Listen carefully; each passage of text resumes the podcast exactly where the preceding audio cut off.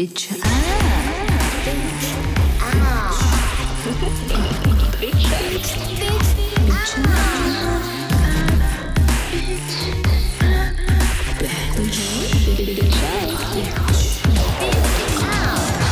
表酱，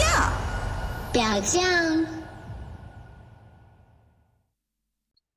，Hello，大家好，这里是表酱，我是主播袅袅。呃，这一期的主题是我们聊一下带套和不带套的这个选择。嗯，这个选择呢，我在之前是在表酱里面做了一个调查问问卷调查，然后有六百六十二个朋友呃参与了这个调查，其中呢，女性是百分之四十，男性是百分之五十九。然后其他性别认同的朋友是百分之一左右，呃，这跟我们表象粉丝的呃性别比例差不多，嗯，呃，然后在这个调查里面有一些结果是让我自己其实是突破我原来对于这种性别呃态度的这这种猜想的，嗯、然后呃在在这期节目里面我也会。呃，分分分阶段的跟大家分享一下这个结果。然后今天来跟我们聊这一期话题的是两位我的朋友，第一位是袁，呃，他就是之前呃去新西兰呃在朋友圈里面站街的那位呃基友。然后第二位是呃猫，呃，然后他是呃之前跟我一起开发那个呃表匠课程，然后。之前也是我呃心情专栏的编辑，然后我先请两位跟他跟大家打一下招呼。那袁先来吧。啊，好了，大家好，我是我是在新西兰站接的袁。嗯，好。然后猫猫，呃，大家好，我是一只猫，嗯，就总之就不是人类啦，反正就是一只猫，嗯。好的。然后我为什么会想到要邀请袁和猫来跟我们聊这个话题呢？是因为我在跟他们聊天的时候就发现说他们现在呃都是处于一个呃呃不带套的一个阶段，然后呃但是他们可能是呃出于一些不同的考虑，或者是处于不同的关系的阶段，然后呃开始考虑说我我可以采取这个不带套的，然后我就想说请他们一起来分享一下他们为什么会有这个选择，以及说我们怎么去看待带不带套的这个问题，呃包括如何在关系里面去协商，然后最后的部分可能也还有说就是我们大家各自做了什么样的风险呃控制的一些措施，呃。是作为一个信息的分享，然后跟大家来做这个故事和信息的一些呃那个分享吧。嗯，啊，呃袅袅，呃我想，我想，我想先说一下，我不是说现在处在一个不带套的状态，就是我的状态是我，呃，我作为一个之前做了很多年性教育的人，然后我自己对带套的态度是，好像带套对我来讲没有那么的重要，就我现在是处于一个大部分时间带套的状态，但是。嗯，可能我的态度是不太可能，它也可以成为一个选择，它没有那么要紧，所以说，嗯，我可能想要纠正一点。嗯，好的好的，哎哎猫，那呃你可以先来跟大家分享一下你你是因为之前我跟聊天的时候了解到说你是在一个亲密关系里面呃固定的亲密关系里面，然后就是说好像是呃会有呃一段时间的不带套的那个尝试，然后你可以先说一下这一方面的这个体验吧。啊，我现在是这样的，我现在的情况是这样的，我在呃我在几段同时进行的稳定亲密关系中，但是现在和一个男的就呃比较那个性性性性性生活比较频繁，然后我们俩的状态是呃。他没有其他的性伴侣，然后因为我的其他长期伴侣也都不在呃我所居住的城市，就可以说在性上我们俩这段时间是一对一的，嗯、然后呃，现在面临的情况是，我想不戴套，他说不要，就是他不知道出于什么原因，他对短效、避孕药这些东西，就是因为性教育的缺乏，总是认为还是对身体有一定的影响。然后他的初衷是所谓的为了保护我，然后另外，呃，其他的避孕手段就是他总是觉得。不合适，那这也是出于我们性教育的缺乏这样的一个情况，嗯，然后至于呃，另外他又会觉得可能不可能保证自己百分百的能够洗干净，啊，也有可能会带来一些感染，那就他说带就带吧，就唯一可能几次不带的情况下是在我要求的情况下，然后在我月经期，呃。然后我说这个时期是百分之一万不会怀孕的，于是就不戴套做了几次，但是就是他是一个，至少他自认为是一个想要嗯负责任，想要呃做一个所谓的好男人的一个角色，他是一个拒绝不戴套的一个人，但是嗯总的来讲，我觉得倒也不必吧。嗯，哎，我我我我听到的一个点是说，呃，他是为了你考虑，呃，但是但是其实就是戴不戴套，包括说在这个关系里面是否有其他的那个性伴侣，其实还挺基于一个东西，就是信任，呃，就是呃你要确认对方说就是在这个关系里面只有你一个，但是同时你自己是处于一个开放的性关系里面的是吧？他自己会不会有这种风险的考虑？是说，因为你是因为我其他的 partner 都不在我所居住的地方，而我不是一个非常喜欢一过性 casual sex 的人。我是，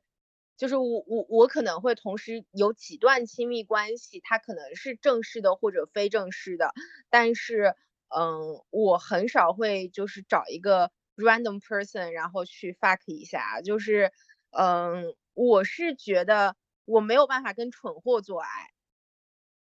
然后当我不深入了解一个人的时候，我没有办法确认他是不是蠢货。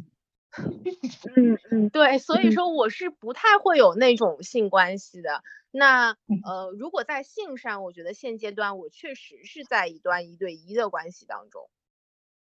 但是我同时还有一些异地的亲密关系。对的，嗯。嗯，也也就是目前的这个性关系上面其实是一对一的，对。然后这个男孩他没有什么太多的性经验，就是对，你能够从他最开始的那个性体验上，你是你不是性体验上吧，就是嗯，从他的表现上你是能感受到他确实是没有太多的性经验的，就这个我觉得我还是有这个自信的。然后他自己说是在和我做之前。呃，和我非常疯狂、非常高频次的做之前，可能有三四年没有做过了。就他最开始和我做的时候，我的第一反应，我问直接问他，你不会是第一次吧？然后他说他不是，他说他好几年没做过了。嗯，大概就是这样。也算是第一次了。对，就是基本上就 是就是就是这样，都是第一次。封筋儿这么多年，也差不多是第一次了吧？然后就是在这样一个关系中，他。呃，以我对他的了解，当然就是男人嘛，你不能说你了解他，就是他确确实实是出于一个为了我好的考虑，然后我也不是非要不戴套，就虽然我觉得你倒也不必这样为我考虑吧，但是就随便吧，就我也懒得跟他掰扯，就毕竟找我支教是按理来讲是要付费的，我就懒得支教了。我是我了解，就是说做性教育的人在亲密关系里面还要做支教，其实是比较累的。就是，对我，但是我其实就简单的说，我说这不会，然后我说就是就是你自己去查，然后他也会去查，然后查了一些之后，有一些事情他逐渐的开始接受了，比如说他之前一直认为是经期是不能性行为的啦之类的。就是查一查，就是人的认知是在变嘛，就是至少就是不是个蠢货。嗯嗯嗯，哎，你刚刚提到的这个，就是我在那个表象的那一次问卷调查里面，其实是说，呃，有女性提出来的，主动提出来的，呃，这个选项里面，其实男性的比例是呃高于女性的。就是男性都是百分之呃七十以上，七十八左右是是是由男性主动提出来的，但是女性那边可能就是说六十多、六十八左右，呃，可能是他自己提出来的。但是有一项是跟你刚才那个例子是相关的，就是在认为呃由对方提出来的情况下，然后可能自己认为说我是能够承担这个风险的，然后他也会接受，嗯。呃，呃但是比如说男性如果是由对方提出来的，然后他可能缺乏了解，那他可能不会相信说是能够承担风险的，因为比如说女性怀孕，呃，其实这些对他来说也是一个风险。我不知道说你跟他的沟通中，他会不会担心是说呃，除了担心你的对你身体会有副作用以外，他会担心那种避孕失败对他造成的影响。我觉得。就嗯，怎么说呢？我觉得这两个这两件事其实是一件事，就是避孕失败对对对身体的影响和对关系的影响，以及对于这些的影响，他们没有办法被分开的去看待。就是呃，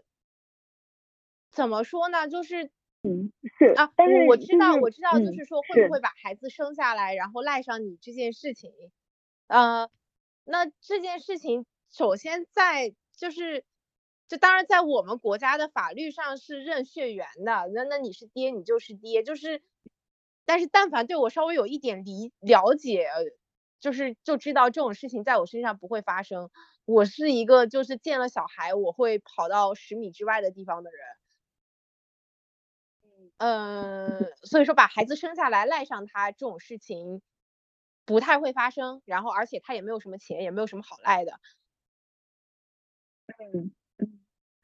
嗯，所以其实你们现在还是在一个协商的状态，然后反正主要是由是你这边不希望带套，那你是我我我觉得我觉得你你是在往几个框架里面去框这个关系，就是。它就是一个很自然发生的一个状态，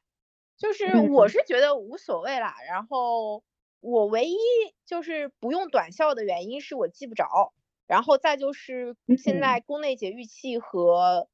呃皮下直埋未婚未育不太给做，我去问过，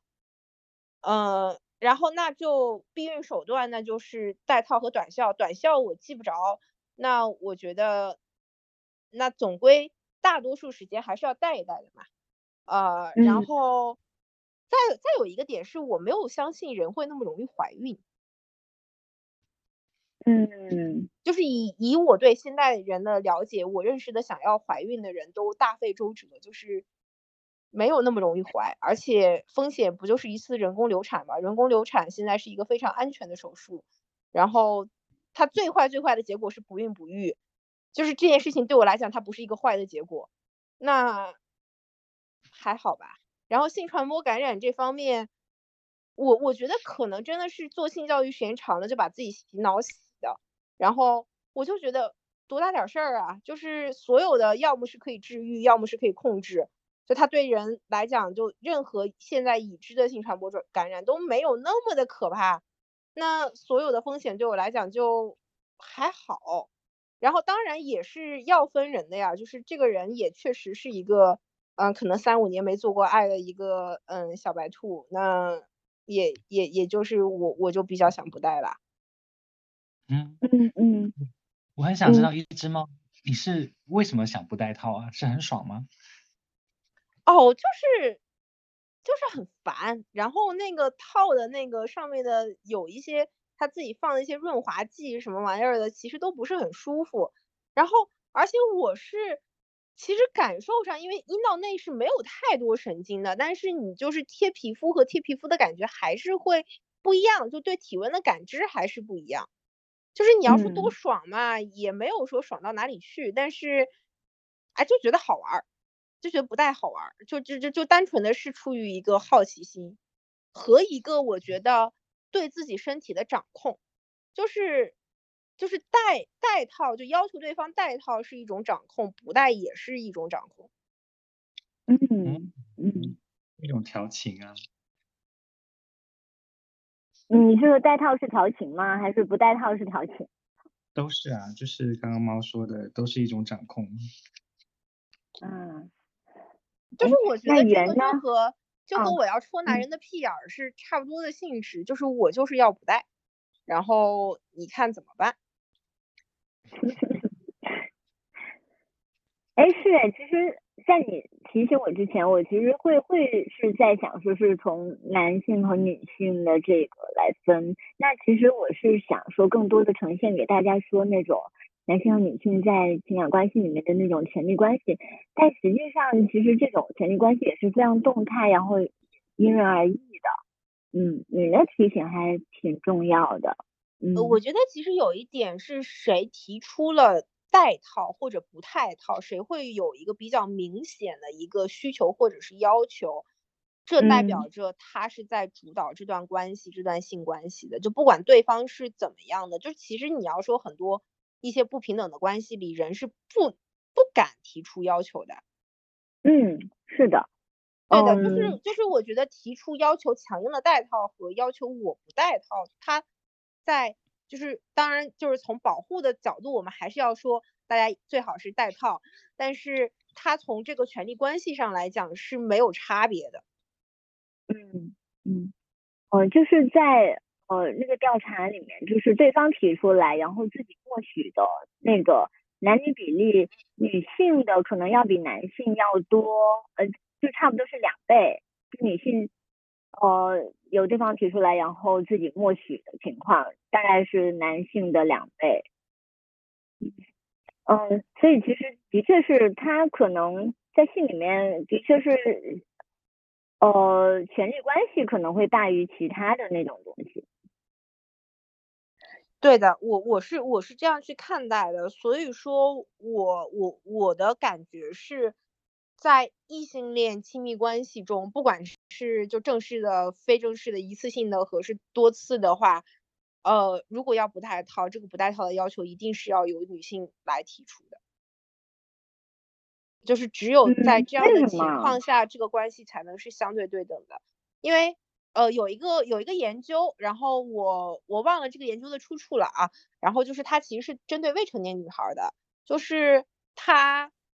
调查了关于未成年女孩发生性行为的原因，就是她大多数发生性行为，其实并不是因为她自己想发生性行为，而是自己的男性伴侣要求要发生性行为，而她为了关系，为了种种的原因，最后和男性男孩发生了性行为。那这件事情，我觉得同样可以套用到女性不带套这件事情上，就她不是自己真的想不带套，而是因为在种种的胁迫下，怕影响关系，怕分手，或者怕遭遇呃关系内的亲密关系暴力，呃这些种种的原因让她屈服了不带套。所以说，我觉得只有是，呃以现在的性别权利结构来说，在绝大多数的情况下，只有在女性主动提出的不带套，才可能是一个相对对等的一个情况。嗯嗯，你说的这个，其实我本来也是这样想的，但是呃，我就发现说那个调研里面，它其实体现出，因为它有一个就是呃其他的答案，就是说你可以去写，然后我就发现说男性在写说呃对于带套的那个感受的时候呢，他其实说到的那个感受。呃，当然很多都是我们可以想象的，就是说刚袁说的比较爽啊，或者是呃要要呃比较有掌控感，对他会觉得是比较有掌控感，就是我呃我让你不带套了，然后就显现出我更有掌控感，就是这种很无聊，但实际上是非常普遍的这种想法。然后但是在女性那里面，她其实也会通过这种关系，他也像你一样是感觉到自己如果能够呃让对方不带套。那那就是他权利的一种体现，然后这种声音的比例要比我想象的要多得多。对呀、所以而且就是，嗯，你先说完。哦，而且就是说，在选择自己提出来不带套的那个情况里面，他其实也是会考察那个关系的，就是考察关系的那个比例，可能要远远大于其他，不管是男女，都是更多的考察关系是否可信任，然后。呃，考察双方就是对对对方是否可信任这一个选项是比其他的说我想试试什么感觉啊这种考量要多得多，就是比例要高得多。对啊，所以说，嗯，但是但是我其实当时没有没有一个选项是说你考察这个关系是否可信任是一种什么样的信任，就是你你的那种信任是说，嗯，我可以交给对方来做选择，还是说，呃，我觉得对方的人是可信的，就是他不会瞒着我有其他的关系，或者是他不会呃瞒着我其他的风险的因素，嗯，这个我当时还没有考虑到。嗯，我我觉得你说的这个，我想说一点是，我不认为任何关系是可信任的，就是尤其是在异性恋关系中，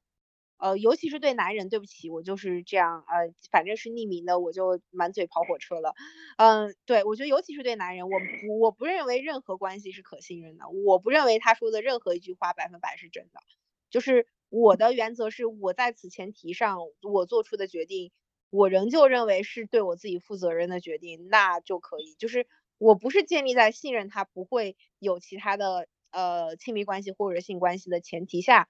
才不带套的，才才想要不带套的。只是我觉得这件事情我 OK 啊。嗯，那我会想问你，就是如果你自己在考虑了全盘的情况下，就包括说呃其他的方式不太。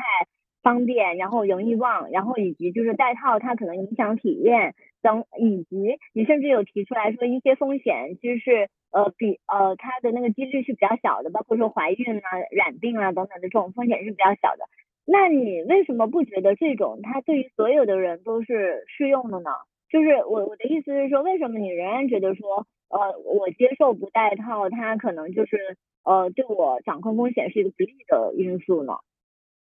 嗯，不好意思，我没太听懂你的问题。我的意思是你自你自己认为你已经非常理性的考虑过各种因素，然后选择了不戴套了。那为什么你还会觉得说男性提出不戴套对于女性来说，因为你因为你不是外宾，因为你不是外宾，就是我我们要我们要确定也也不是外宾不外宾吧？你不是你不是外求人，就是就是我们的性别权利关系就是这样的。就是我们不要假装这种性别权利关系的差异是不存在的，就是它就是存在的，就是男性在绝大多数的关系中存在的。对，所以说你不能假装它不存在的去考虑这件事情。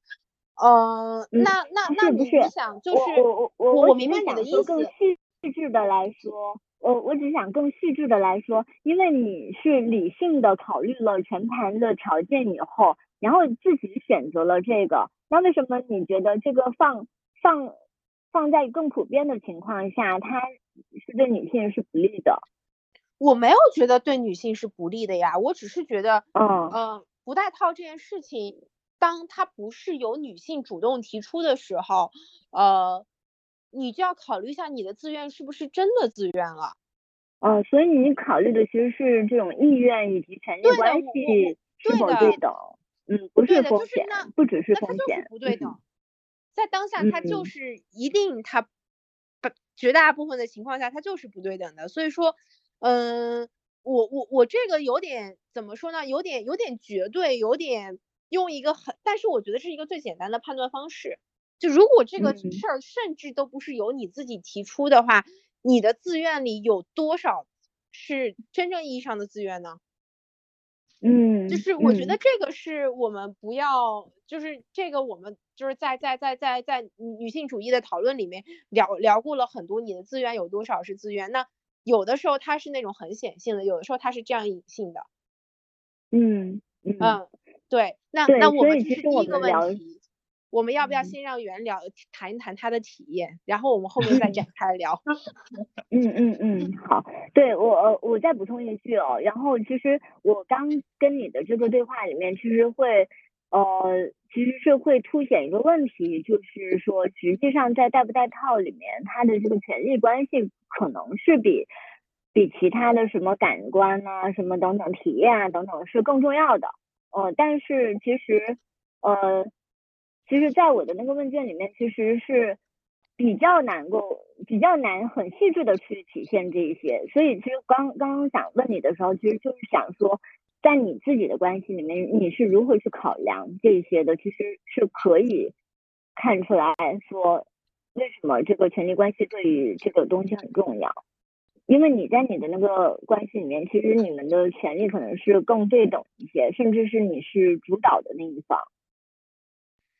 对呀，就是这个事情，就是当你是一个阿尔法 female 的时候，你明显能感觉到他身上会有很多，呃，在通常亲密关系中女性才会遇到那些惶恐，比如说我想戳他屁眼之类的这种事情，就是那种我到底是想要还是不想要。嗯，就是他的想要到底有多少是真的想要？就是你你知道这件事情，他终究会在半推半就下，呃，完成。我我我就直接拿臭屁眼这件事情举例子，但是我现在还没有干这件事情，因为就这个伴侣他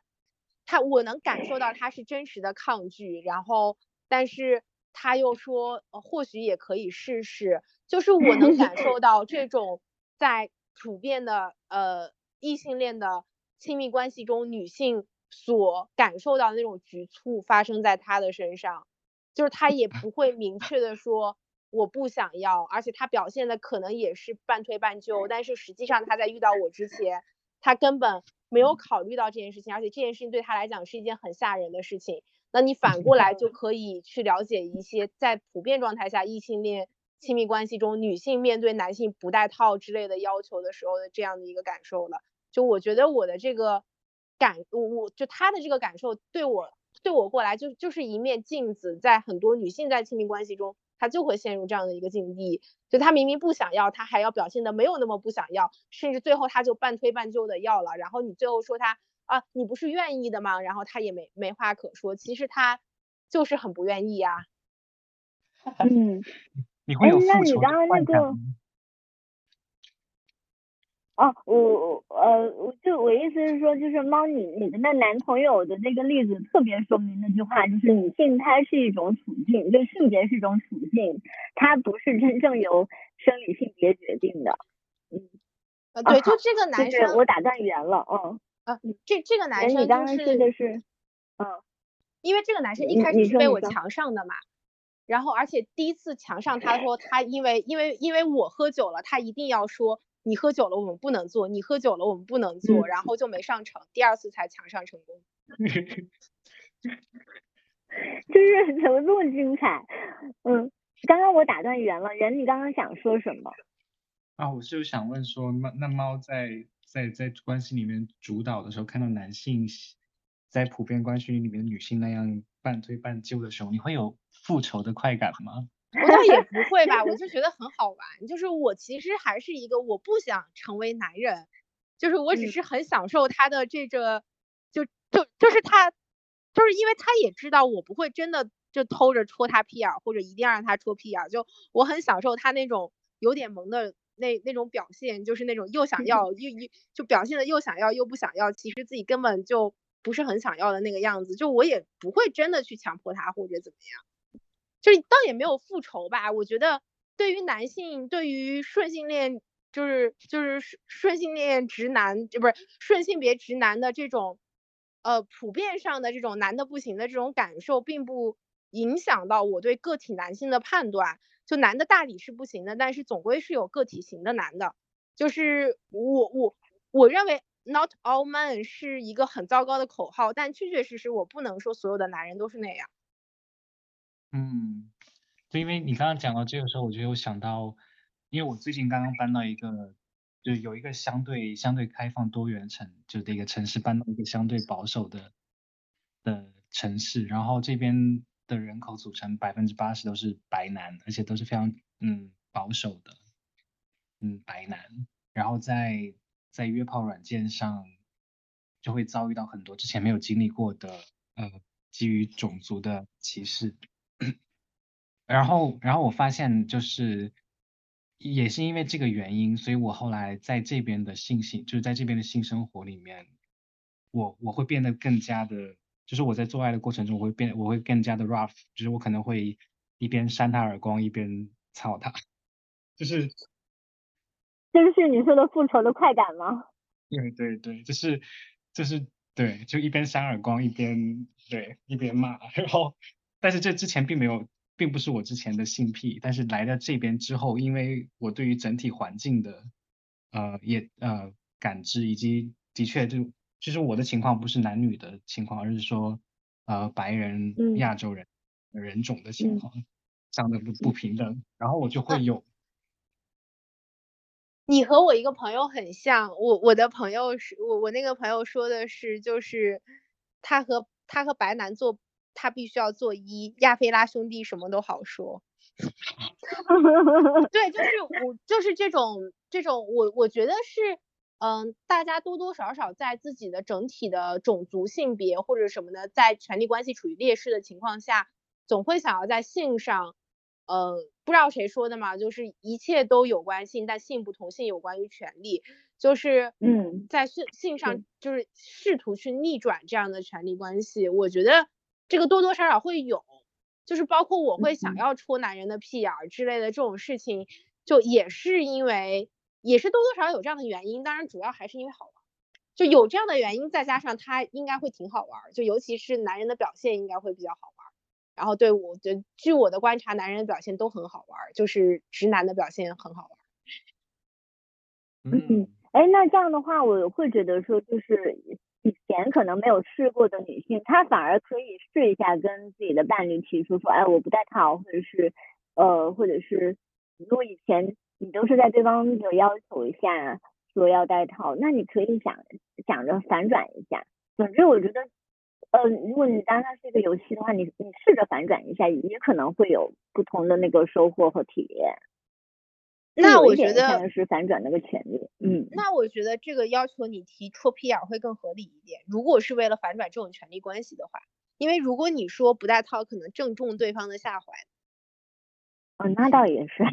对呀、所以说，所以说，如果是试着这种反转的话，那我觉得戳屁眼儿是一个更更合理的选择。嗯。嗯，好，哎，那袁袁，你可以分享一下，你是因为我知道你呃说就是不戴套的尝试，其实感觉已经有两年多了，是吗？你可以说一下哦你这边的那个经经过。嗯，我我其实我就是我从从呃系统性的，就是从我决定开始不戴套，到现在已经有四年了。其实对，嗯我是从一九年开始的，啊、嗯，一开始的话也是因为嗯约炮约了一个很喜欢很吃菜的人，然后我们按部就班前戏，然后要插入的时候，嗯，就是很明显的，他没有一个暂停，就是我们我们之间没有一个暂停，然后就是就是我刚刚就是对，就是刚刚猫在讲到那个，呃，当你提出不带套的时候，对方可能是半推半就，啊、或者是由于各种原因，他没有他没有他没有提出异议，就我在那个过程中。啊、有点类似于这样的情况，就是我之前的性经验里面都是我都是会戴上套，然后我们继续抽查，啊、但那一次是哇，那个好是我菜，好辣，然后然后你能明显的感觉到他虽然没有说，但是你能明显的感觉到他就是你可以从从细节上感觉到，比如说他已经在在你的肌肉上开始给你抹油，而不是先戴上套再抹油，抹上油之后他就直接坐上来，就是这一整套下来，就是他是非常顺畅的，就是嗯，你知道他是不戴套的那一个人，啊、然后我自己也不想要停止这样的快感，所以，嗯、所以那就就就是后来后来的就状态就是我跟他，然后开始了搞基谈恋爱，然后之后在那段关系里面我们都是没有戴套的，嗯，也就是因为这个，对，因为因为这个，所以嗯之后之后就会觉得说，我觉得很像这很多对应该都是心理上的因素吧，会觉得说。啊、其实戴套和不戴套的体验到底差别有多大呢？也说不清。但是你就是会觉得说，那我不戴套的话，就是会更舒服，就是我的体验就会更丰富，就能体会到更对对对，就是那种温度啊，或者是那我想种问一下，我想我很好奇，就是你在就是性关系里面是做一会比较多是吗？嗯嗯，对。嗯，那那那那那那你会考虑到就是任何性传播感染，尤其是 HIV 之类的，对于一来讲就是没有那么容易从零传染到一，会有这个也会有这个因素的考虑。对对，这这个我是知道，就是做一的话没有那么容易的感染 STI 或者是 HIV 啊，而且我自己也是有，就是我是一我从一九年开始五套之后，因为我的性的呃大部分都是和陌生的人。都是一次性的约炮啊，所以你完全不了解对方的背景，所以再也谈不上是关系里面的信任了。就是反正你就是知道说这是自己做的决定，那要承担那个风险就是了。嗯，但是我也有有做一些呃力所能及，那就是在自己的资源情况下能做的一些防护措施，比如说呃我在一九年就是开始长长期的无套之后，我就去割包皮，嗯。因为我之前有看到一个研究，说是割了包皮之后，它感染 HIV 的几率也会降下来，嗯，所以我就割了包皮，然后，嗯，然后在二二二年的时候，就是在无套三年之后，我开始了就是系统，就是开始服用 PrEP，每天服用，一直到现在，啊，但整个过程中也是的确就是。我是我不知道我不知道猫有没有感染过，我是的确是在在整个无套的过程这几年里面，我是有感染过梅毒，有感染过呃尿有尿路感染，有梅毒，有我最近在之前在奥克兰前两个月我还被感染了，那叫什么来着？gonorrhea 淋病，对，对，就是嗯。都就是在这些过程里面，嗯，的确是，就是它都是，比如说像淋病的话，打打一针青霉素，吃一个药，然后七天之后就 OK 了，嗯，反而是说最困难的是你要在这七天之内不能有性生活，对我来说是非常麻烦，因为因为我我的状况就是我我两个月前在奥克兰的时候有一个炮友。嗯，有一天跟我说他查出来呃淋病了，然后我们是在前几天刚有过呃性行为，所以他就提醒我去检查，然后我就我也就预约了体检，结果我也被查出来阳性，就是有感染了淋病，嗯，所以所以就是当天就打了针，然后吃了药，护士跟我说你要一周之内不能发生性性行为，否则你可能会把自己反复的感染，也可也会感染给别人，嗯。反而是那个一周之内不能有性生活，是在治疗这个性病的过程里面最麻烦的事情，而不是说那个治疗的药或者是打针的疼痛。对，嗯嗯，你刚刚有说一个你呃，你是从二零二开始吃那个 PrEP，可以简单介绍一下这是一个什么样的药？嗯，我嗯，这个药呢就是呃，这个就叫就叫。中文叫嗯暴露前预防药，就是嗯就是预防 HIV 的预防药。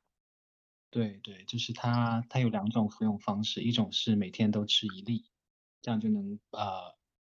大概是百分之九十九点几的那保护率，可以保证你不会被传染 HIV。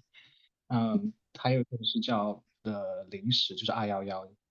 嗯，就是你要在发生发生高危性行为的前。前四十八到二十四小时之内，啊两前两时两小时吃一吃两颗，然后在发生了性行为之后的二十四小时再吃一颗，四十八小时再吃一颗。嗯，但是我选我选的是每天服用，因为我没有办法呃呃安排我的性我的性行为会发生在什么时间，所以呃二幺幺的是不适合我的。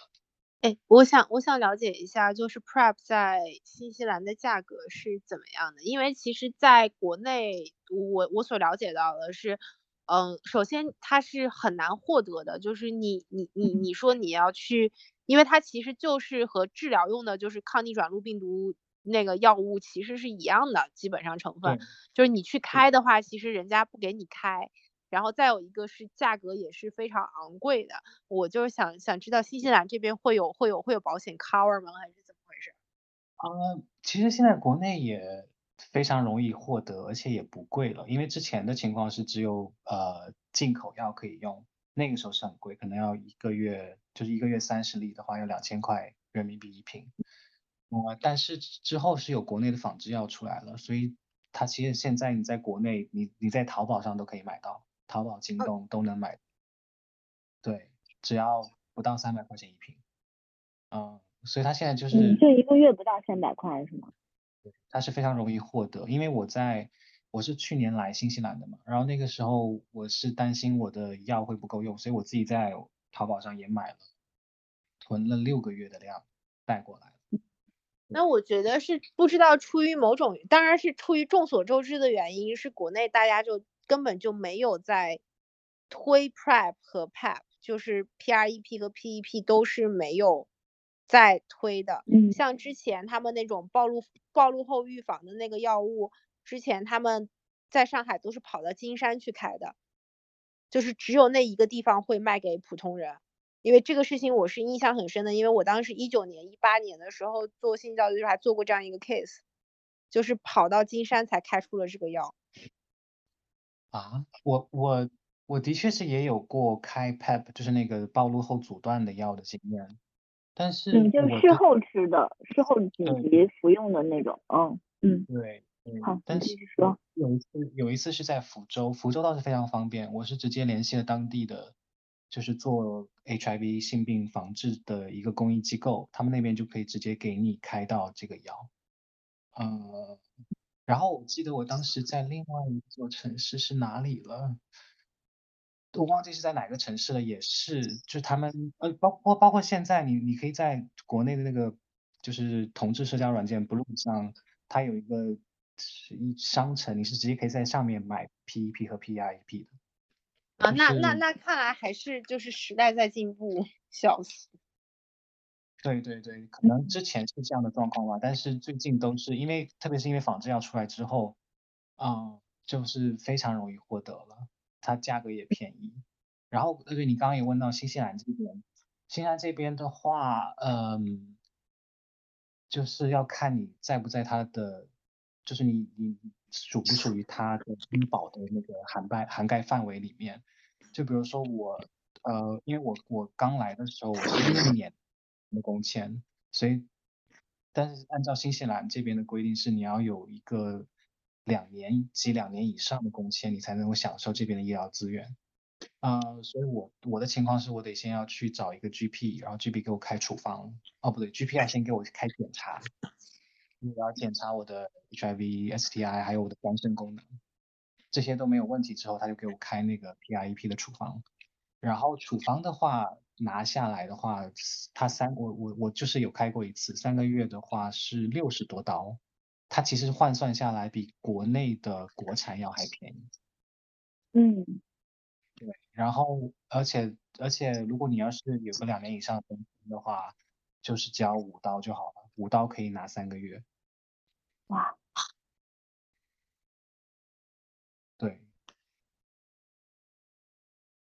嗯，那原就是你在你你你是在暴露呃，就是暴露了大概两年以后，就三年呃两年以后，然后才开始服用这一个呃预防药的是吗？那那在那之前，就是你有感染过这个的风险？比呃，你说 HIV 吗？对，因为你说是一九年开始尝试这种无套的，然后包括说是很多那种一次性的这种性行为，啊，然后到二二年才开始吃预防药。对，我就一直处在高危的状况里面，那哈哈，就嗯一直在高。我觉得，我想，我我想，我想提的一点是说，是就是高危和高危还是不一样的，就是在明晰所有的风险，自己选择进入高危和不知道风险是什么而成为高危，我觉得只有后者才是真正意义上的高危。嗯，啊，我我我们可以先听袁多讲一下，因为我想听一下你，如果如果 OK 的话，可以分享一下，就是在那段时间里面你是怎么看待这一个这一个风险的？嗯，对，就是对我来说的话，因为我我大部分情况下都是和陌生人发生性关系嘛，然后很多都是一次性的，那呃你不知道他的背景，然后你们之后也不会联系，嗯，所以你根本没有办法保证对方的是否是就是安全的。更何况，就算对方有做检测的话，也有窗口期，所以，所以对我来说，就是我，嗯，对我来说的话，就是我也不会去问对方，呃，你的姓氏，也不会去问对方有没有最近有没有做检测，检测结果是什么，而是直接就是问，那我们要你，那你带不带，玩不玩无套嘛？如果玩的话，我们就玩；不玩的话，就再找另外的人。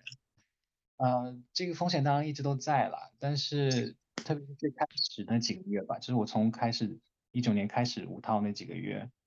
呃，会比较紧张，呃，然后会非常就是自己会规律的去做检测，每三个月去检测一次，啊，但可能是后来就是好，就可能是就是习惯啦，就是那那你你对那个恐惧会越来越少，然后你自己的反馈也是。一直没有问题，就是我的检测一直都是阴性的，一直都是阴性的，嗯，所以到后来这就不是一件很重要的事情了，就是会觉得，啊，当然的确最后也是有考虑过说，那就算是感染了 HIV，那我也是可以吃药，就是这个药也是可以被控，这个病也是可以被控制的，就是最坏结果我也是可以接受的，嗯嗯。哦，所以其实其实就像刚才猫提到的那个，就是这个是你自己了解了风险以后，然后你自己哦做的这种比较主动的选择，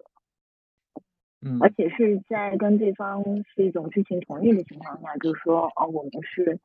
要进行无套的，然后其实没有像你刚刚提到的那个伴侣一样，就是他没有没有跟你有一个协商的过程，然后，嗯。是选择了无套的，对，我觉得，嗯，那你跟他的关系有，哦，嗯，啊，就不好意思，刚刚就有点断，我没有听到你在说。哦，就是你说一九年开始，就是那那位伴侣，他其实是没有跟你协商，然后就直接做上。那在这个后来你跟他的这个关系里面，你们是还有一段长期的那个亲密的关系，然后在你那个关系里面，你没有谈过这个事情吗？就是他是否有其他的伴侣，然后他如何控制这个风险？啊，我们是有呃有有问，当然是有问过，因为之后是跟他进入到了一对一的关系里面，啊啊，当然当然后来有发现他有。是什么的？但是那那那是另另说的事情了，嗯，然后，而且而且而且而且而且可能是因为因为他他是就是我我他我在跟他进入到那个亲密关系里面之后，嗯的第一个月还是第二个月之后，就是在前期的时候，嗯，我得知了他是 HIV 阳性，但是他有在服药，然后，嗯，所以。但是他不，但他并不清楚自己的病载的病载量有没有等于，就是有没有是不是检测不到的，因为他告诉我他是阳性的时候，我有问他，他说不知道，嗯，对，后来就是之后可能是等到他再去再一次去拿药检测的时候，他有专门去问医生的自己的病载量是怎么样的，医生说查不到了，对，嗯，怎么说这个这一直是关系里面的问题吧，就是他。呃，包括他告诉我他是 HIV 阳性，也不是自愿的，而是因为我当时有跟他提说，想要进入到呃想要尝试开放的关系，不想要在一对一里面，然后他才把这个事情说出来，作为一个谈判的筹码。嗯，对，所以所以那段关系里面其实一直都是不存在，嗯，你说的怎么说？就是我们我我没有没有考没有没有谈论过这样的事情，也。而且那时候那段关系，你的可能重点都在于啊，那关系里面的非常非常让人呃劳心费力的 drama 里面，对。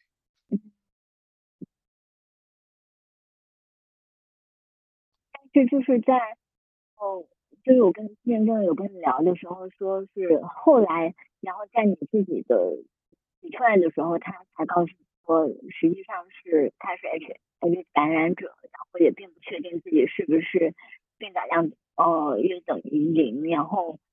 嗯，那实际上也是很长一段时间，等于是被迫暴露在一种高风险的一种行为里面的，包括这个关系。嗯，当时你你是什么感觉？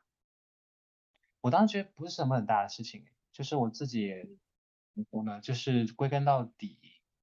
啊、我也挺喜欢吴涛的，特别是跟他做爱很爽，吴涛做爱很嗯。爽，对，然后，然后就是因为我在知道他是 HIV 阳性之后，马上也去自己去做了检测，呃，后来也得知是阴性，对，就是怎么说呢，风险是已经几乎算是被排除了吧，因为他是在规律的服药，已经规律地服药了很多年了，是嗯，所以他就是就算当时不知道他的病载是多少，那其实怎么说，根据经验来说，他已经规律服药这么多年，一般都是就是已经优等于优了。嗯嗯，对，就是他在他和他的关系里面，真实的风险其实比较低。其实是 你先说完。啊，对，就是真实的风险比较低，但是就那个关系里面那个，嗯，啊，对，关系里面的欺骗，关系里面的隐藏是才是更大的问题，对。那那我想问一下，就是在呃，你跟他是亲密关系是大概持续到什么时候？我们总共也就半年吧，半年，半年多，对。那在那半年之后，呃，你你会不会担心在其他的那种关系里面，其实可能也是还会存在这种风险？当然了，你说你说就是对方是 HIV 阳性的风险吗？还是说对方有事情嗯，？就是隐瞒各种风险因素之类的。对对啊，对啊，当然了。我我我的确非常赞同一只猫说的，就是关系里面不存在绝对的呃坦诚吗？或者说是对，就是我是这样的，我是在进入任何关系之前，我假设的就是他说的每句话都是假的，然后如果他说的每句话都是假的，这个结果我还能承担的话，那就 OK。嗯就是我我是觉得我我不是说不信任人，就是我当然主观上我是信任的，但是我会想到这种情况，因为我觉得人类就是不可信。然后嗯刚刚刚刚说到那个就是 U 等于 U 的事情，我还想到了前两天我和朋友开玩笑说的一个事情，就是你你你你你，就是你做爱就应该找一个已经确诊了 HIV 阳性并且多 年规范服药的人，因为只有这样人你才能确定它是不可传播的，因为你就算当场检测还有窗口期，只有确定它是阳性并且常年多就是多年规律服药，那它只有它才是。你要是真的恐爱，你就应该找这样的人做爱，就只有这些人才是真正安全的。的确是这样的，就是嗯，就是我就是我，他告诉我他是 HIV 阳性，然后我就问他，那你的服药情况怎么样？当他告诉我他在规律服药的时候，就其实已经没有很担心，就是就是就是反而要比就是你找一个人当场做爱前当场测一下要更安全，因为窗口期是测不出来的。对，嗯，我感觉就是好我我好讽我我觉得我觉得我很想问圆一个问题，就是你会害怕自己感染吗？就是最开始还是现在的心态就是一个就感染了就感染了。我觉得一直那是一直处在矛盾当中，特别是我最开始的时候，最开始的时候就一直在想说，为什么我又就是就是我从那一段关系里面结束之后，我发现自己还是想要跟吴吴涛，而且还是跟陌生人吴涛的时候，就会在想说，我我一直在想说，为什么我因为因为我的我的状态是说，我在趴完之后。我我甚至是带着套去到那个地方，但是到那个地方我就不用它，然后趴完之后又在想，哎，我怎么刚刚没有用它？对，然后嗯，大概这么纠缠了一段时间，就一直到可能到二零年年初的时候，就会觉得说，那其实就是你不不断的下，不断的进行这样的高位，然后不断的吓自己，不断的呃侥幸又是阴性，这样慢慢的也就觉得说，那其实就做了多次的心理建设之后，就觉得那其实最坏的结果无非就是对吃药嘛，那。对，问题也没有那么的大，而且我很清楚的知道说，我真的做不到在那个当下戴上套，嗯我没有这个事情。嗯嗯，哎，对，其实就是我发现，其实戴不戴套，当我们谈怎么去看待的时候，其实我会发现，不管是调查问卷里面大家的反馈，呃，还是说日常跟别人聊天，都发现戴不戴套，它是一个很容易被道德化的一个这么一个问题。呃，然后甚至也不管是不是由女性提出来的，嗯，他们都觉得哪怕是女性提出来了，然后男性你也你仍然要为对方负责。呃，有一点像是猫的那个男友他的那个想法一样，就是不管你是不是呃你不管是不是你提出来了，但是从我自己来说，我的原则是要为你负责。然后呃，然后猫它提出来一个是说它在多年的这个性科普的背景下，可能慢慢的对这些东西越来越了解，然后在其实，在心理上也是有一种免疫了，所以他很知道风险，然后也会。包括说我愿意去承担风险的这种心理能力，嗯，但我其实知道大多数的很多的性科普，它其实是带有一点，呃，就是比较单向的，就对，是恐吓。我想我不太敢说这个词哈，是是有一点恐吓，就是说你不戴套就会怎么样，然后实际上它是以说呃不戴套的风险为基础。前提，然后去进行这个科普的，它不是说你可以选择在你知道了这么多的信息的情况下，你可以选择。其实这两种科普是非常不一样的。猫，你刚才说的那种，你所谓的你做的那个性科普，你觉得是应该以什么样的为基础？呃，我觉得在科普的时候会有一个非常矛盾的一个地方，就是我们要强我我们要给读者强调啊，戴套戴套戴套戴戴戴戴套，只有戴套才能预防性传播感染，所以无论如何一定要戴套，这是我们说的一个点。但同时我们也会对于已经感染或者是有感染性传播感染风险的呃群体，然后我们会说啊，性传播性性传播感染其实没有那么的可怕，它可防可控可治。那这两点其实是非常非常矛盾的，是的，对，就是就是就是我在这个过程中，我就意识到，就是如果我相信后面那一点，就是性 STI 它是可防可控可治的，那前面那一点就是，就我就就完全可以成为一个选择。但是我也能理解，就是现在在中国的互联网空间，你做性科普的时候，嗯，就像你说的，戴套是有道德性的，你不这么说的话，别人会指责你，而且是可能，尤其是女权主义者，我我自己也是女权主义者，就一定会指责你。然后，呃，男性可能也会指责你，你两边都不讨好。然后另一方面就是说，嗯，它是一个最简单、最直接的，就是你。写带套带套带套，重要的事情说三遍，这个很可能很多人都会看到，但是你去解释一大堆，可能很多人在这样一个快速碎片化的时代里，他根本没有耐心把这些东西看完，就是它是一个权衡之计。但是我们在这两点的宣传上，就是我我觉得不光是中国的性教育，在所有地地区的性教育，就是一方面是要强调就是安全套的重要性，嗯，这没有问题，然后另一方面又又会说。呃，就已目前已知的大绝大部分的 STI 都是可防可控可治的，就这两点其实多多少少是有一点矛盾的。就是那你把这两个事情摊摊到这里，我们我们去讲，就是啊，既然这个东西可防可控可治，那它首先是要防防就是戴套。那既然它可控可治，我是不是可以放就就暂且为了自己的所快感也好，其他的东西也好，去放弃这个防呢？其实这本身是可以成为一个选择的，就是我觉得我们不管是做成为女权主义者也好，做性教育也好，我们是要给不管男性还是女性，尤其是女性更多选择，而不是更多的束缚。当我们说你不戴套就不能做爱的时候，这可能对于很多女性来讲，它本身也是一个束缚。嗯，对的。嗯，是。你刚刚说的那个矛盾点的确是很有意思，就是说，当你说那个是，当你希望大家不要去歧视这种感染者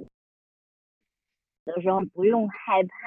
不要太就是轻言放弃等等，然后在前面实际上你是利用他的这种呃给人生带来的高风险啊什么等等的身体健康啊等等的这种后果来做一种恐吓性的教育，就是这非常的矛盾，但我不知道为什么意识到这种。矛盾的存在嘛，然后很多的所谓的科普的工作者，他实际上也是就是那呃也也是会同时进行这这种就是左右互搏的这种科普，嗯，就是其实是非常嗯，但但其实有个非常重要的一个背景是在中国你你真的会面临歧视。然后很多的风险，它可能未必是身体健康带来的，它反而是说社会舆论以及就道德化的这种风险。然后我觉得就是你要救治的话，你得到的那个资源其实是不足的。对，你的支持的资源是不足的。嗯，我想说的是，我最近了解到的一个情况是说，我们因为对于呃就仅针对 HIV 呢，现在就是淋病梅毒这些相对来讲更更容易治治愈一点，就是。呃，HIV 是现在国内就是免费发的那个药物的不良反应率是非常高的，而且是相对比较严重的。嗯，就是这一点，就是它那自费的药物就会比较的昂贵，然后这是其中的一点。然后另一点，我觉得是，呃，我们理想化的话，我觉得是说你的逻辑是这样，你说，呃，嗯，HIV 不是呸，就是 STI。嗯，可防可控可治。首先你要防，那防是干什么？戴套，然后去讲戴套的重要性。但如果你不想防，就是，然后你还是它还是可控可治的。我觉得一个更理想的一个去讲这个事情的逻辑应该是这样的，就是对于 STI 的这样的一个态度是它可防可控可治。首先你要防，你不得最好，但是这个防本身也是可以。一个选择，那可控可治，它也是，就是当然它是可控可治的，它也可以成为一个选择。就是你就包括我所了解到的，我之前看了一些文章，就是有一些 HIV 感染者，他在他自己的身体状况开始变糟糕，就是开始变为那个艾滋病人的之前，他就是不吃药的，就是就是有这样的人的，就是嗯。他也是选择，而且甚至他们自己就我之前看了一个深度报道，他本来就是一个妨碍组织的一个负责人，他自己的选择就是不吃。那我觉得，嗯，这些都是选择。呃，我们不能再就是就这个和我们一向以来的恐吓教育，就是你年轻人不要有性生活。其实是一脉相承的，就是什么你不要早恋，你不要发生性关系，你怀孕了会怎么怎么样？嗯，但是我们的教育中是没有教会你，嗯，做选择的，就是在你清晰的一些认知的前提下，你去做出最适合自己的选择，而且最适合自己的选择，说真的不一定是要为自己负责任的选择啊，我说不定我就有自毁倾向呢。嗯，对，其实我我们在录这一期的时候，我会很担心说我们的一些谈论的东西是被别人断章取义，然后其实是在现在的这种舆论环境里面去讨论一些反主流的东西，其实是还挺危险的。我不知道猫，我们在讨论谈这个话题的时候，你自己心里面会不会有一些那个权衡？我觉得他一定会被断章取义，就是这三个人在这儿宣传不带套。我觉得他一定会宣传不带套，对他一定会被概括成这个样子的。对，就是就是我是有这个心理预期的。你你，呃，就是还是我说的嘛，我会想，我会往最坏的地方想，那就是这三个人在宣传不带套，那那那说了又怎么样呢？嗯，就是对我来讲好像影响不是很大，然后就说我就是我，但是我我想要强调的就是说人的选择，就是选择比安全更重要。嗯，就你不能说是为了保护我或者保护什么人而剥夺我选择的权利，不是说我一定要戴套，而是我可以选择戴套和我可以选择不戴套。就这一点，我觉得，呃，就还是刚刚我说的选择要比安全更重要。就是比起安全来讲，我更想要的是选择。嗯嗯，是的。其实我们刚刚说选择比安全更重要的时候，我发现说就是我们现在面临的这种主流的，就是带套带套的套，然后高风险高风险高风险的这种非常单一的这种宣传，恐吓，甚至带有一定恐吓性的这种宣传，它其实跟我们。呃，就是性关系里面的那种权利关系又有什么两样呢？就是当他不给你选择的时候，是也不给你选择提供一些便利的时候和支持的时候，就是嗯，那那他跟说我我我在关系里面我要求你戴套或者要求你不不戴套，你是无法拒绝的，这这有什么两样呢？所以我觉得这种大的环境跟这种呃小的这种关系，它其实都是挺同构的。对，我嗯觉得是，就是现在所有的宣传都会告诉你一定要戴套，但没有很少会有科普告诉你，如果你真的不想戴套，为了尽可能的保证就是各方面的安全，你还可以这样做。就是我觉得很少有科普，就哪怕我们讲的那些不戴套的呃避孕手段，我们也会就是就也是说，呃的措辞也不是说你不戴套，而且可能侧重点也会说它的避孕有效率会更高，然后也会强调安全套嗯。是唯一能预防性传播感染的，就是嗯。确确实实，嗯，好像就是我们的这种舆论已经把这个空间压缩掉了，就是嗯。当戴套这件事情被挂上了道德属性之后，就是我们没有办法去讨论，如果一个人真的不想戴套，或者一个人真的出于某种原因不能戴套，嗯，就因为我有朋友就乳胶过敏嘛，然后市面上绝大部分的安全套，就是便利店能买到的安全套，它就是不能用。嗯那，嗯，就是而且就是他他当然可以去购买非乳胶的安全套，但是如果就有的时候很急，他就是没有办法戴呀。就是便利店是基本上不会售卖那种非乳胶型的安全套的。嗯那我们更重要的是，我觉得是把选择抛出来，这个事情非常重要。嗯，嗯，圆，你有什么想说的吗？没有，我我我是非常赞同猫说的，就是的确这样的宣传是非常不够细致的，他没有嗯他没有关切到其他的有其他需求的人，在面临同样的情况的时候可以做什么防护措施。可能一方面是说，就是但是我还是想为嗯。现在的宣传，就是说不是说他们是错的，我我能我非常能理解就是这样做的原因，因为就嗯。是嗯、就是国内大家平均的受教育水平、认知水平，包括现在短视频时代，全世界的人都没有办法看长文字，甚至长视频。那在这样的情况下，嗯，想要让更多的人尽可能的减少感染的风险的话，用这种非常一言堂、非常其实是非常父权的一种教育方式，它可能是最有效的，但是嗯我不认为它是对的。嗯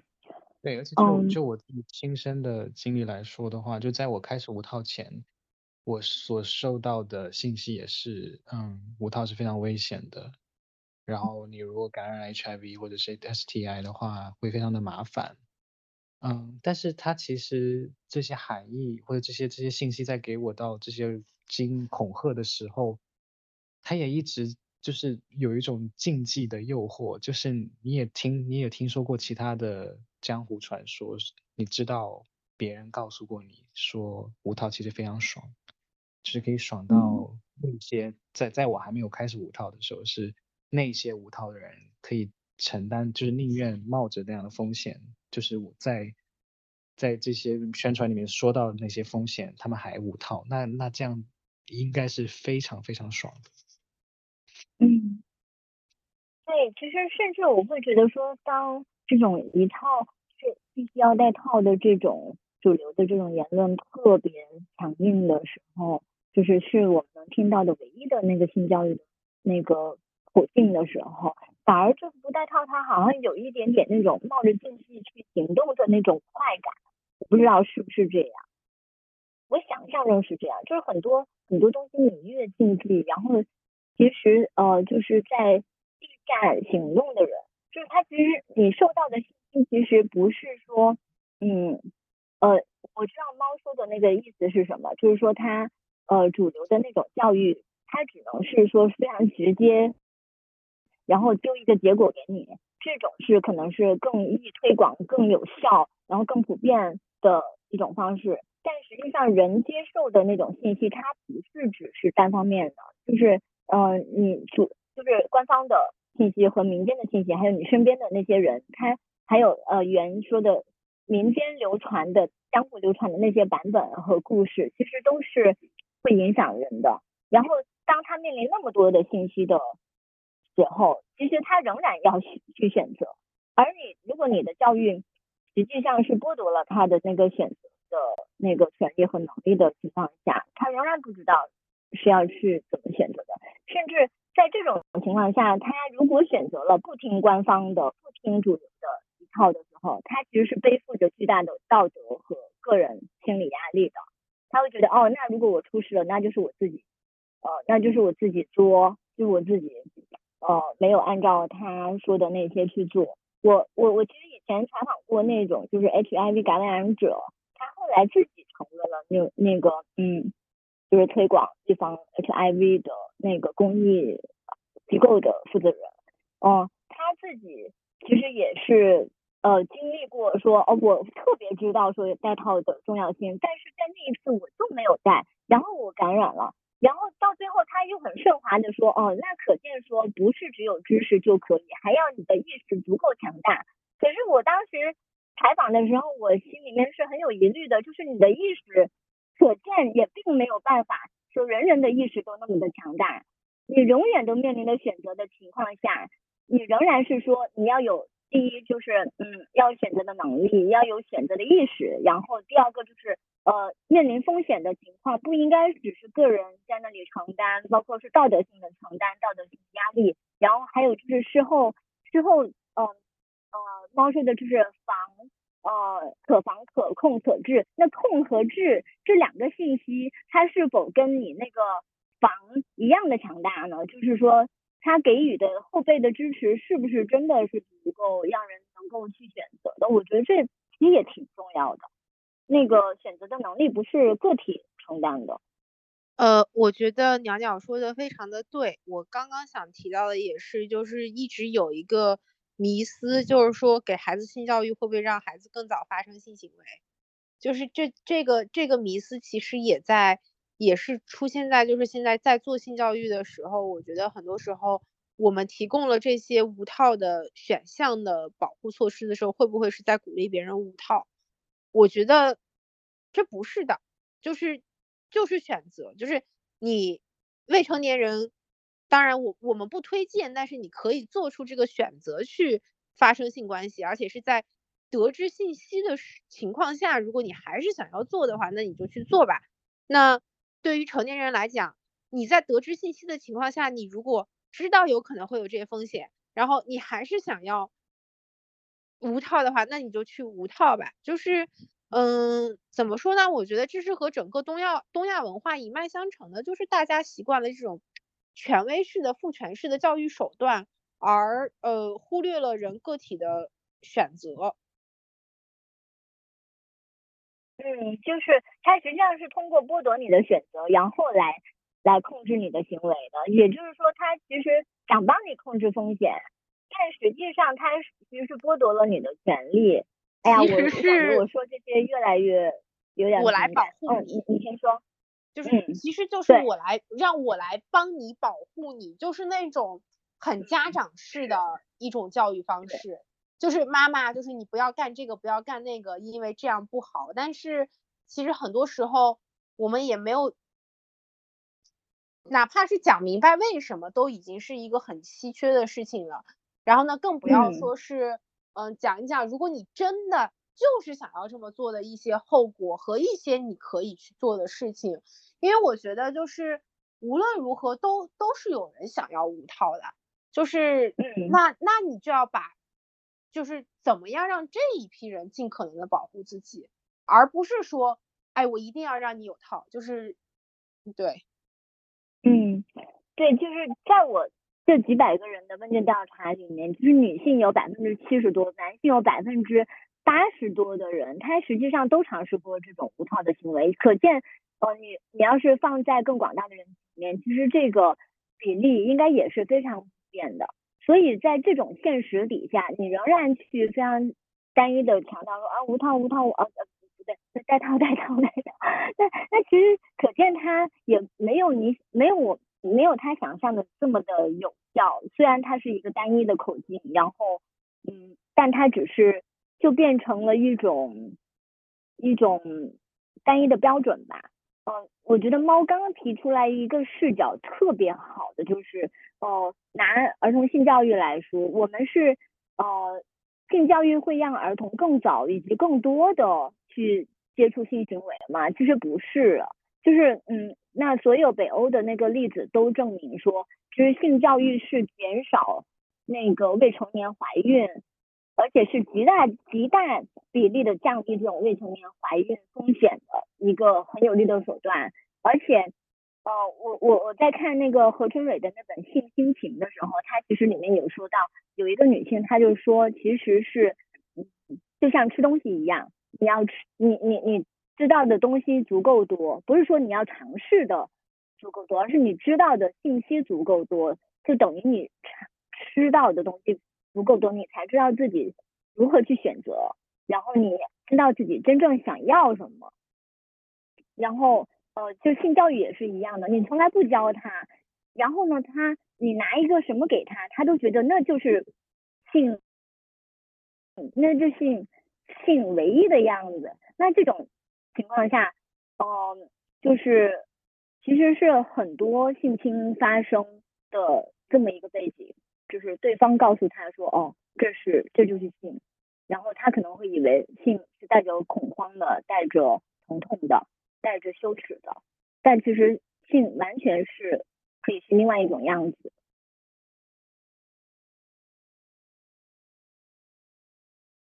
哎，我我这里突然想，就是就扣就 Q 一下圆，就是我我我。你最开始开始无套那个例子，让我讲想到了我一个朋友当时跟我分享的经历，他的那个经历几乎和你是一模一样的，但是就是那一次之后，他再也不敢无套了，因为他感染了淋病，然后而且呢，就是他自己尤尤其又在中国，在这个性就是就是性病羞耻的这样一个情况下，他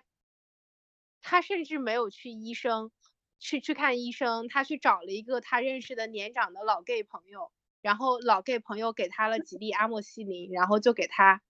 治好了。就这是一个非常非常离奇的故事。从此以后，他再也不敢无套了。那个经历就是也也是几乎是一样的，就是约了一个人，然后那个人就坐就直接坐上去了，然后他就觉得特别爽，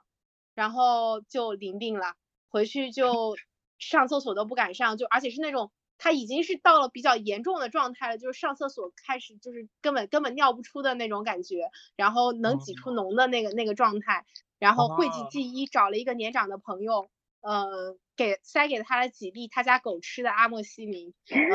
然后就治好了，呃，真的真的是这样的一个过程，然后他从此以后就是一定要让对方戴套，我觉得就是能不能戴套，就是这个很大程度上。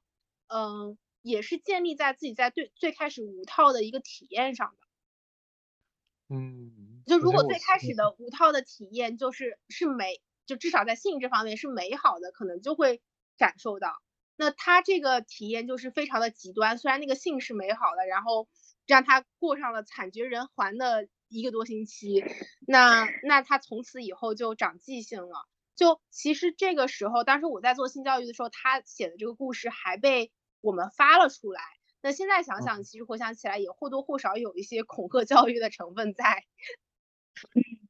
天哪，我我是有想到，就是哦，袁你先说。对，我是有想到，嗯，就是怎么说，就是从无套之后，就就包括无套之前，我也有就是有感染过 STI 的疾病，而且但是我而且我觉得那那个治愈的过程其实也是一个非常重要的。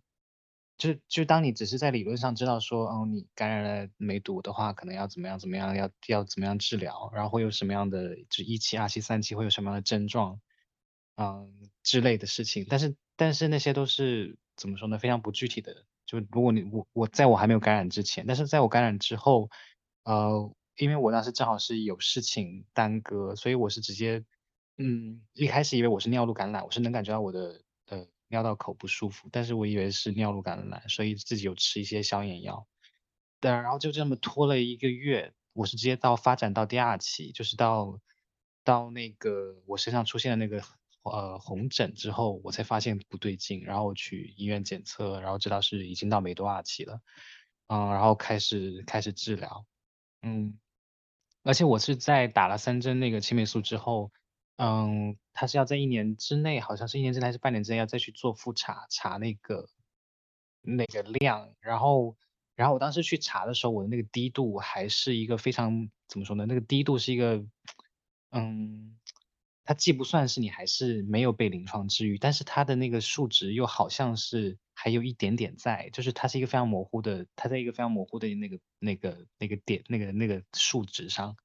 所以我的医生又建议我，要么你再打三针青霉素，这样的话就比较保险，所以我后来又打了三针，就整个整个流程下来的话。嗯，因为因为因为我在处理这个事情的时候，其实都已经是就是怎么说呢？就是就是那我们按按照这个来走就好了，也没有什么好害怕的。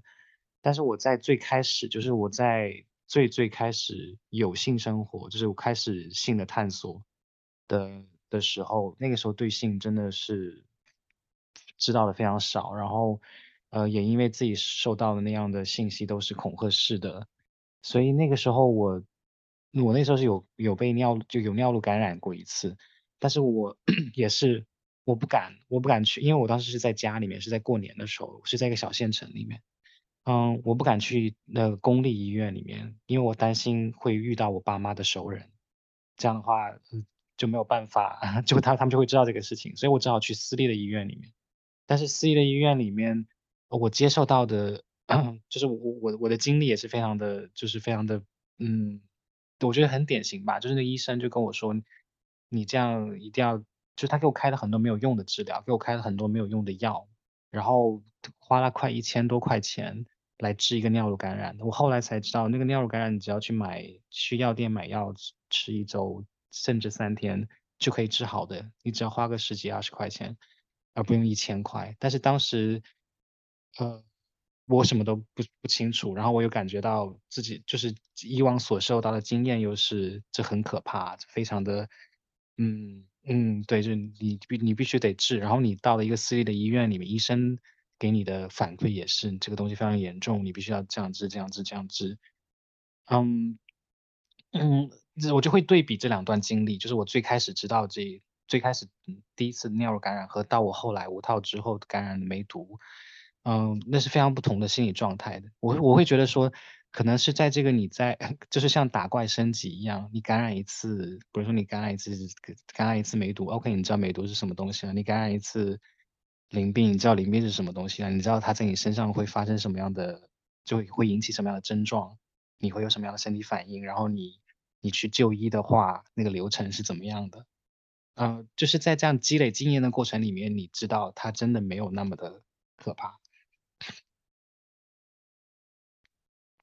就是袁，你刚刚有提到一个信息，其实我觉得还挺关键的，就是你其实是在感染梅毒以后，是到医院里面，然后按照医生指引进行治疗。当时你是在国外吗？啊，我是在国内，这是在国内发生的事情。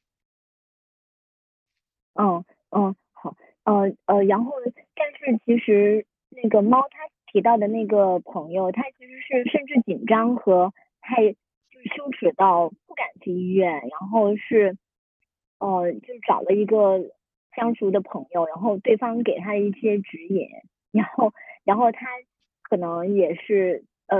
怀着试试看的那个心情，然后吃了，然后发现可以，那那个药可能是治好了他的那个淋病，但是没有治好他的那种羞耻感。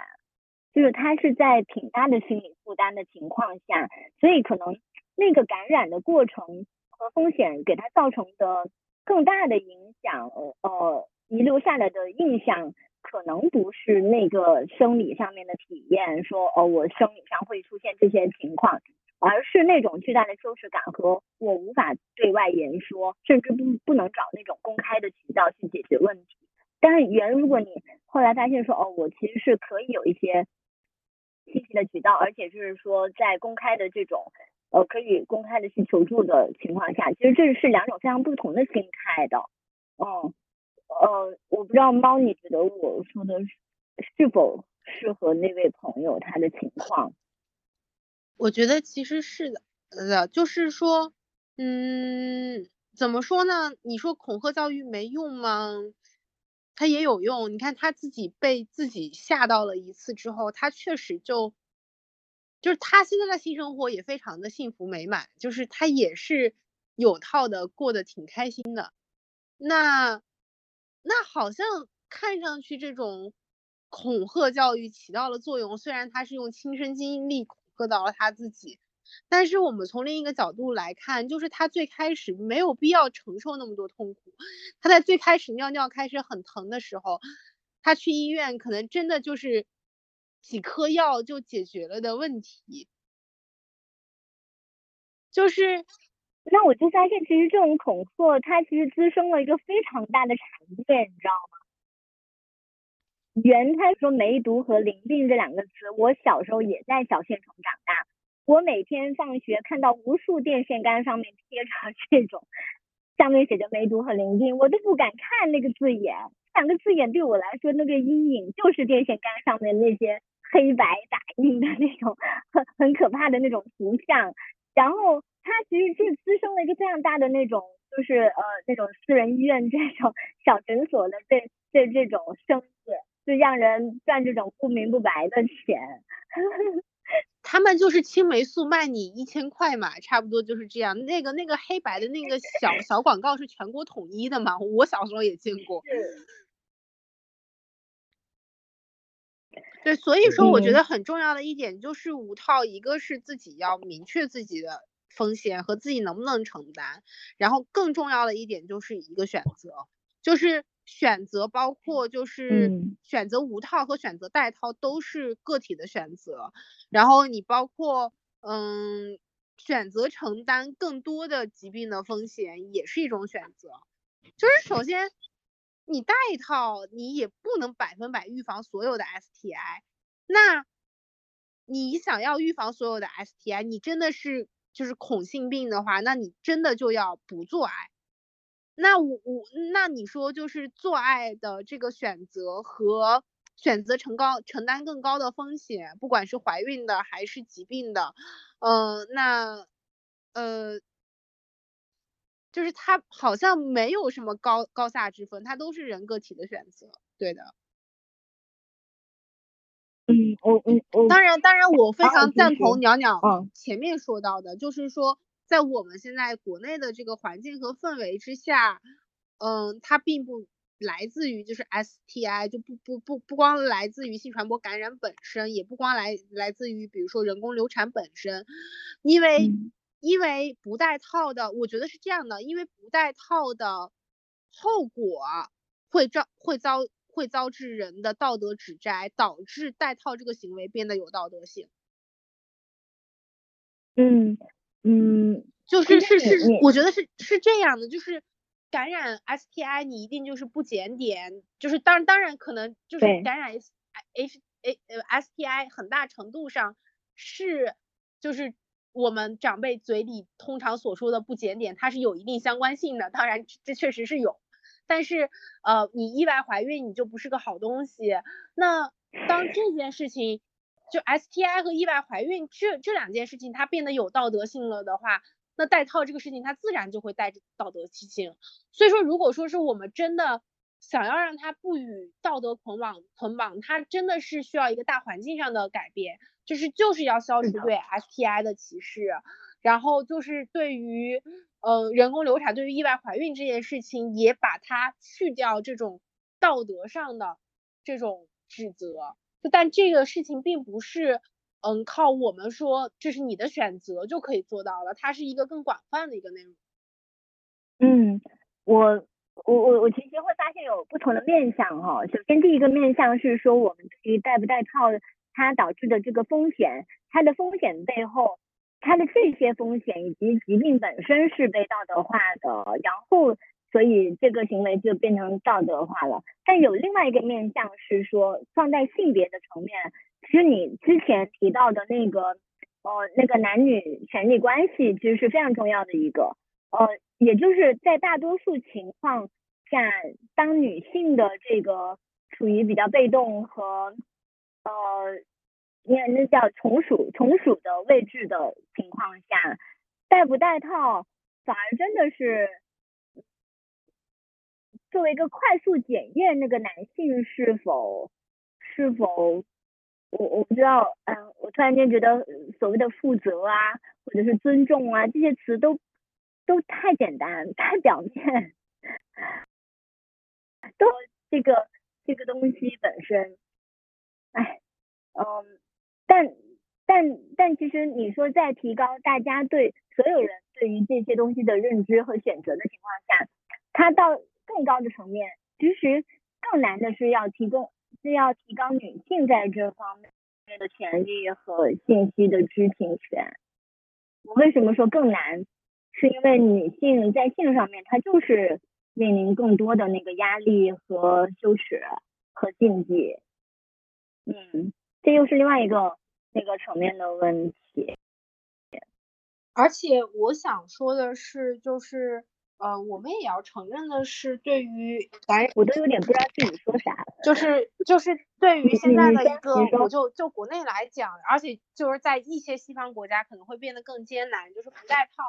就所承担的怀孕的风险，就是它必然是女性承担的。那对于怀孕这件事情，在有一些国家和地区，包括现在国内也是越来越难做人工流产，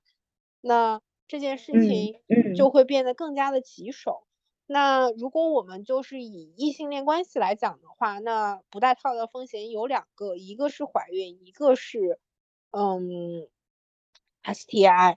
那怀孕这一方面，它其实就是实实在在的都是只有女性来承担的。那我觉得就是就这个事情不应该成为女性就一定要要求戴套的原因，而是变成呃女性在选择戴不戴套的时候一定要考虑的一个非常重要的因素。然后，而且就是，而且就怀孕这点来讲，我们知道很多激素型的避孕手段的避孕有效率是要高于安全套的。呃，几乎所有的激素型避孕手段，不管是皮下直埋、激素型的宫内节育器，还是短效避孕药，它都是更呃避孕贴、什么避孕针都是要更有效的。那如果出于这个考虑的话，这一部分的风险是完全可以通过其他的手段去。减少，甚至是降到比戴套更低的。当然，你同时又戴套又吃药，那肯定是效果更更好的。那另一方面的风险是 STI 的风险。STI 的风险，我觉得我们刚刚已经聊了很多了，就是你愿不愿意选择去承担更多的风险。然后 again，我还想说的就是，如果你想要完全规避这个风险，你就只能不做。嗯，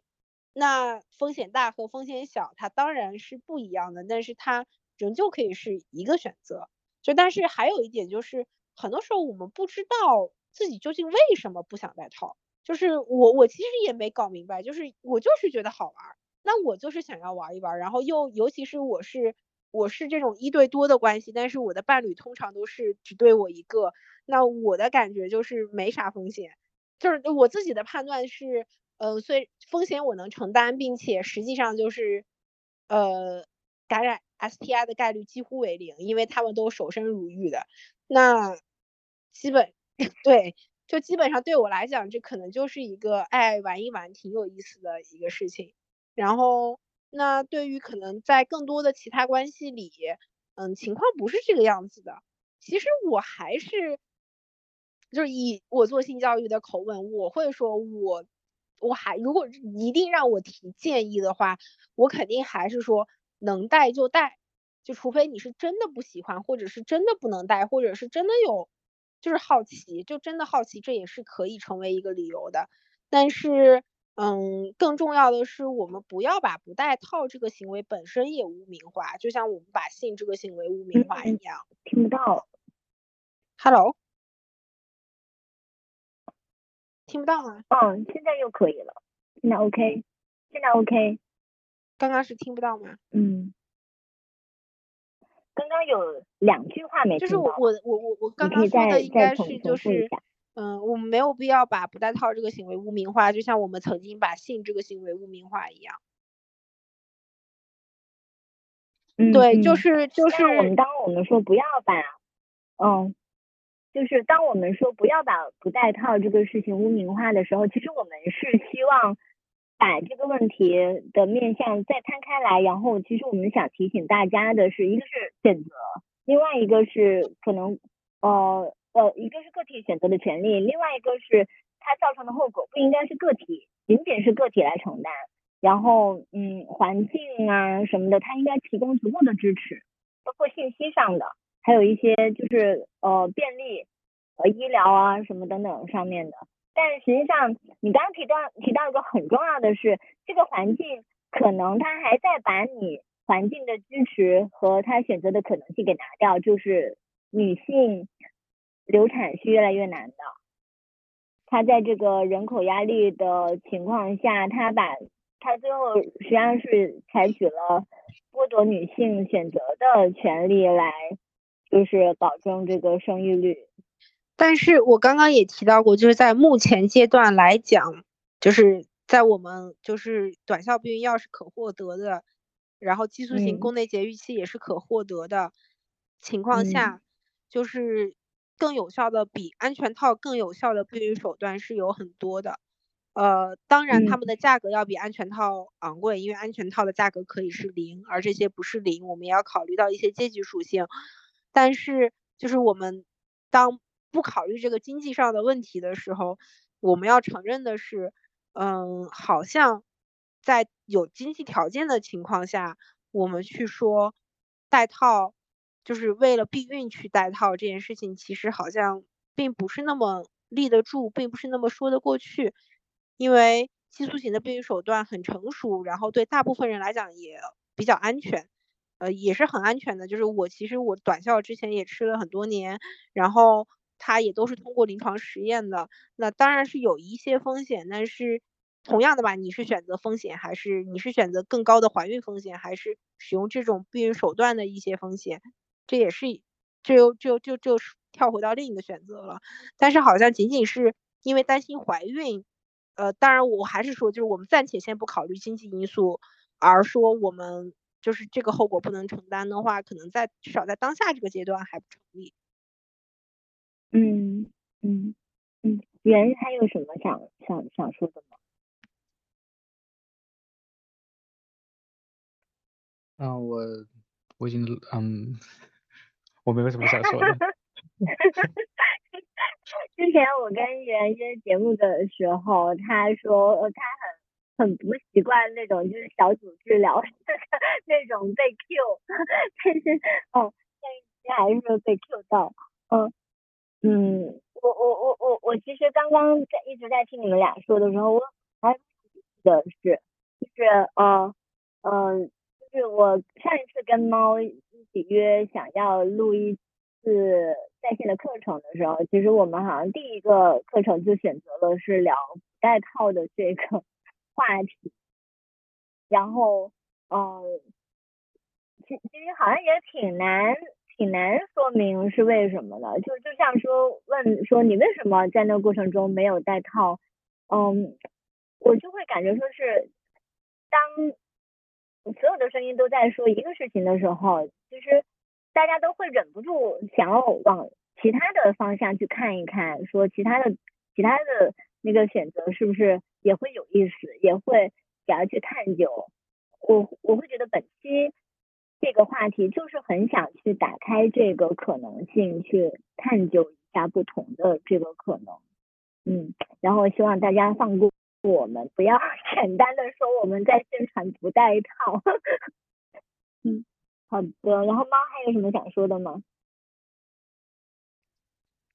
没有了吧？我我我觉得就是愉悦和安全同样重要，然后选择比安全要更重要。嗯，就这些。嗯，是个很会总结的人。好的，圆的圆还有什么？最后一次 Q 你。十分赞同。好的，嗯，行。啊，我还挺喜欢今天跟你们录的这一期的。然后我们先跟大家拜拜，然后呃，以后希望你们还能来聊其他的话题。